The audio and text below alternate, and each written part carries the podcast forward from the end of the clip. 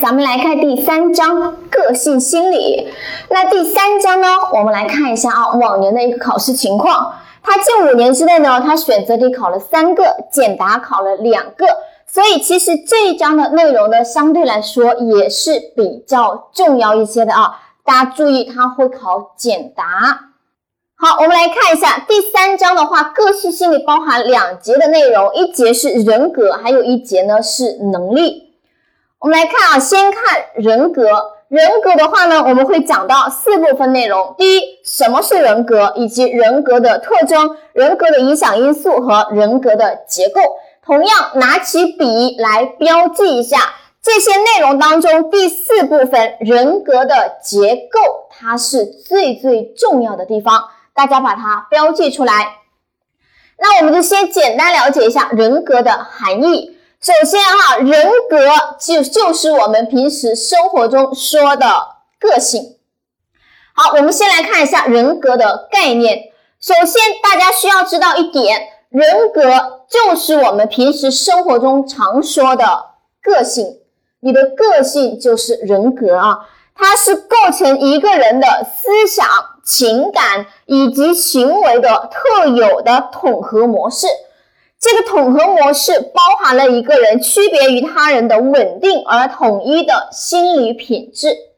简单说，人格就像每个人戴的面具一样啊，各有各样的，每个人都不一样。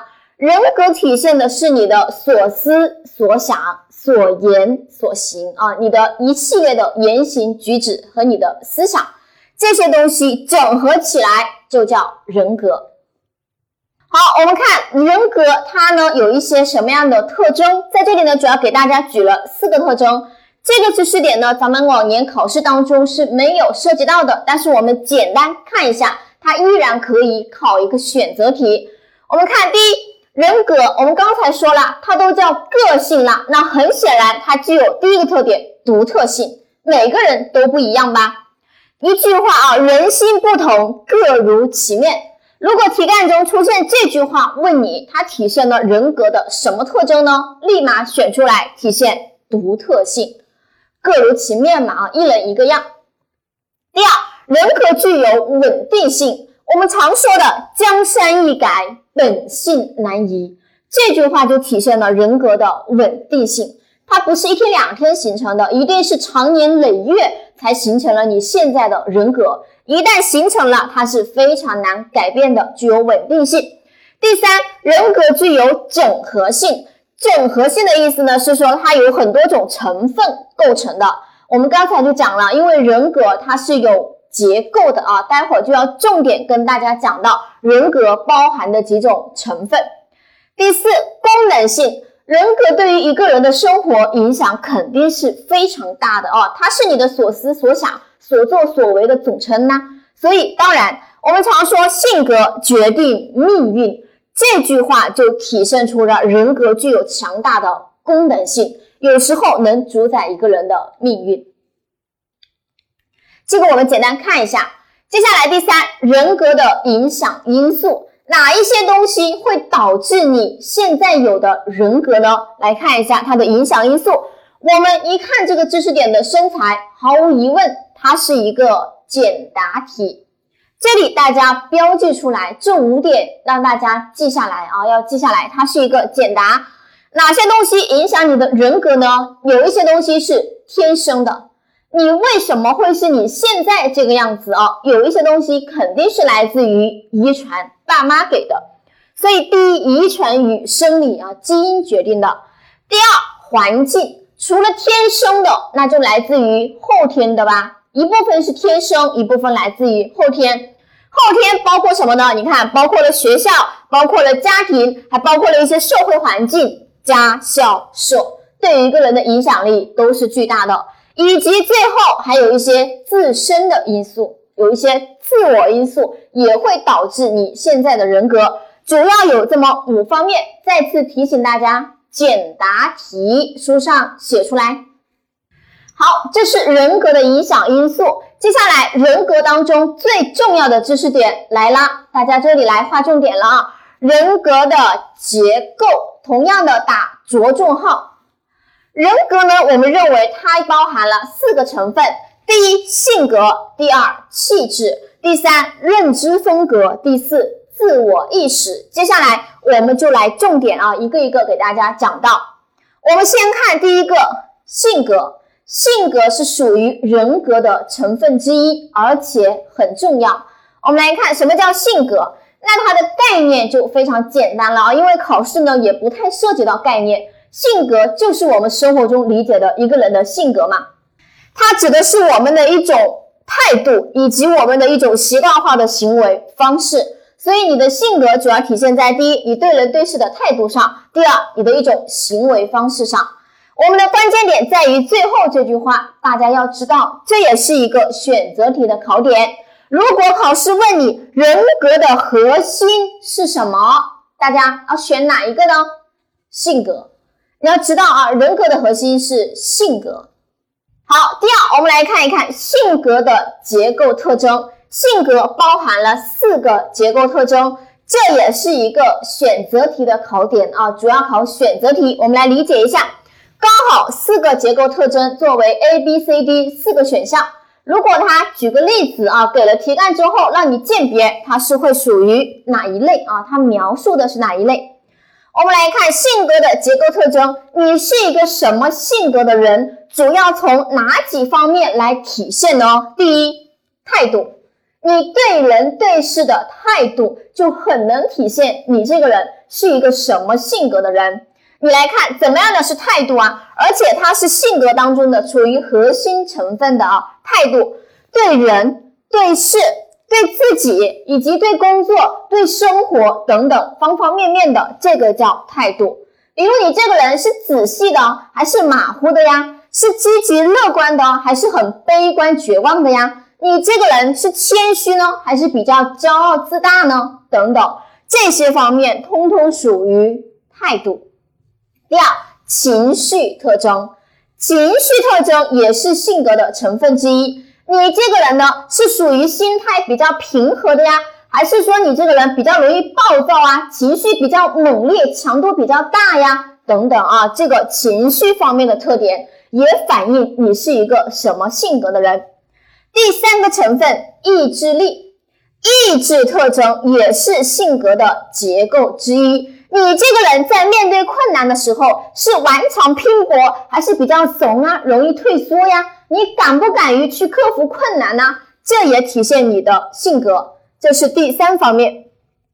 第四，理智特征，理智特征指的是什么呢？理智其实呢和认知有关，理智是我们在认识过程当中表现出来的认知特点和风格。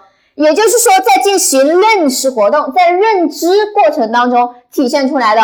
比如你看事物的时候，你是习惯于看细节，还是习惯于看轮廓呢？我们去思考问题、去用思维的时候，你是善于主动去思考问题，还是比较被动的等着别人告诉你答案呢？等等啊，它是一种认知方面的特点，这也体现你的性格。所以性格的结构特征有这么四方面，我们呢简单一下啊，就可以浓缩为智、情、意、态。性格的结构特征：智、情、意、态。智是理智特征，情是情绪特征，意是意志特征，态是态度特征。主要有这么四方面，大家理解了，咱们就能做题。好，来看一个题啊，看能不能做。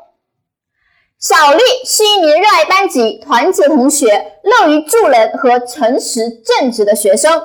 这主要反映了小丽的哪种性格结构特征？我们来看关键词：她热爱班集体、团结同学、乐于助人、诚实正直。这是不是就是我们前面说到的对人对事？对生活等等的一方面的态度，所以这是非常典型的态度特征。第二，初中生小黄热爱班集体呀，学习很认真呐，对自己要求很严格啊。又来了，这跟前面这个题是一样的，这就是对于班集体的态度，对于学习的态度，以及对于自己的态度。所以选 A，它描述的是态度特征。好，这是人格的第一个成分性格。我们接下来看第二个成分人气质。气质啊，其实气质呢，我们心理学当中的气质，并不是我们生活当中说的“哇塞，这个人好有气质”，不是这个意思。在心理学上，人人都有气质啊，每个人都有。而且气质这个东西呢，大家要记得，它是先天的。天生就有的，它主要跟我们的什么东西有关呢？跟你的神经活动有关。有些人的神经活动比较活跃一些，非常的积极，非常的热情；但是有些人的神经活动可能不那么强烈，比较安静内敛一些，所以就构成了人不同的气质类型。啊，有人很能嗨，有人比较平静。这个就是由神经活动决定的，这是你的气质。我们要知道啊，它既然是天生的东西，那我想问大家，气质这个东西有没有好坏之分呢？没有啊，没有。大家要知道，天生的东西无所谓什么好坏，所以气质来自于天生，没有好坏之分。我们先明确这一点。那我们气质类型呢？啊，心理学家把我们人的气质呢分为了四种类型。大家先看名称，有胆汁质、多血质、粘液质和抑郁质。这四种气质类型呢，经常也是出现在选择题当中。给你一个题干，举个例子，某某人是什么样什么样的？给你几个形容词，然后让你鉴别它属于哪一种气质类型。刚好四种类型作为 A、B、C、D 四个选项，所以我们对于这个知识点的把握在哪里呢？了解每一种气质类型到底是什么特点就可以了，咱们就能做题。我们先来看第一种，叫胆汁质。胆汁质的人一看这个名字哦，浑身是胆，这种人非常的大胆。你来看最后一列。胆汁质的典型代表人物是谁呢？《三国演义》中的张飞。张飞给我们的一种印象是什么样的呢？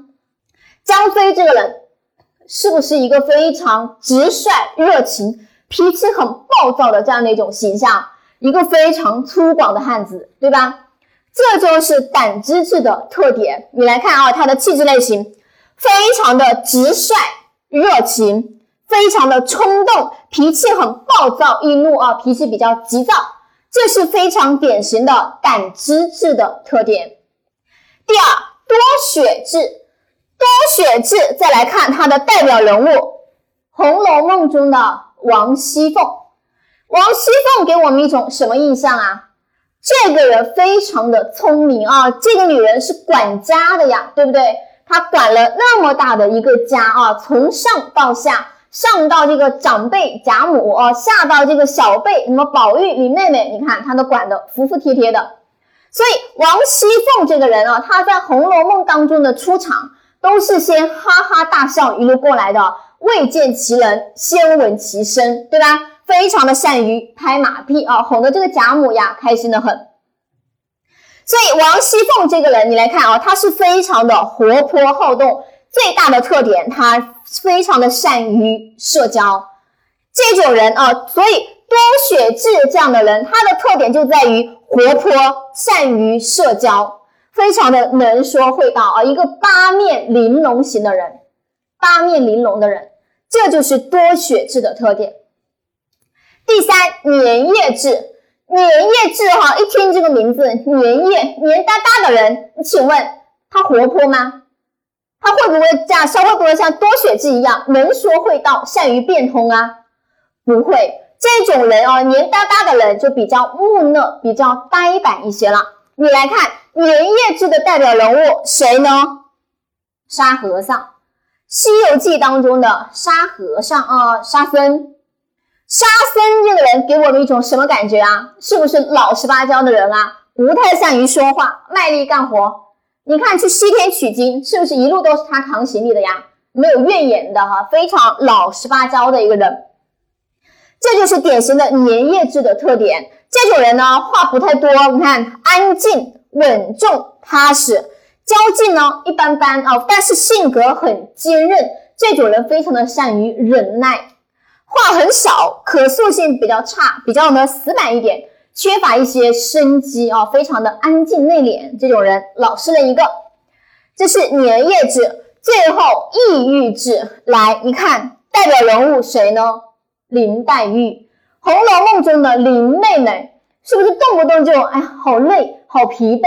非常的内向、孤僻型的人啊，非常不善于社交，她不太合群，这是抑郁质的特点，行为孤僻，不善交往，容易呢多愁善感，而且反应很迟缓呢，动不动就觉得很累，他不合群的适应能力很差，这是抑郁质的特点。所以大家的任务啊，就是每一种气质类型，把握它到底是什么样的特点就可以了。咱们在选择题当中就不会有问题。好，我们刚才讲到了性格，也讲到了气质，那我们就要进行比较了。性格跟气质不是一样的东西。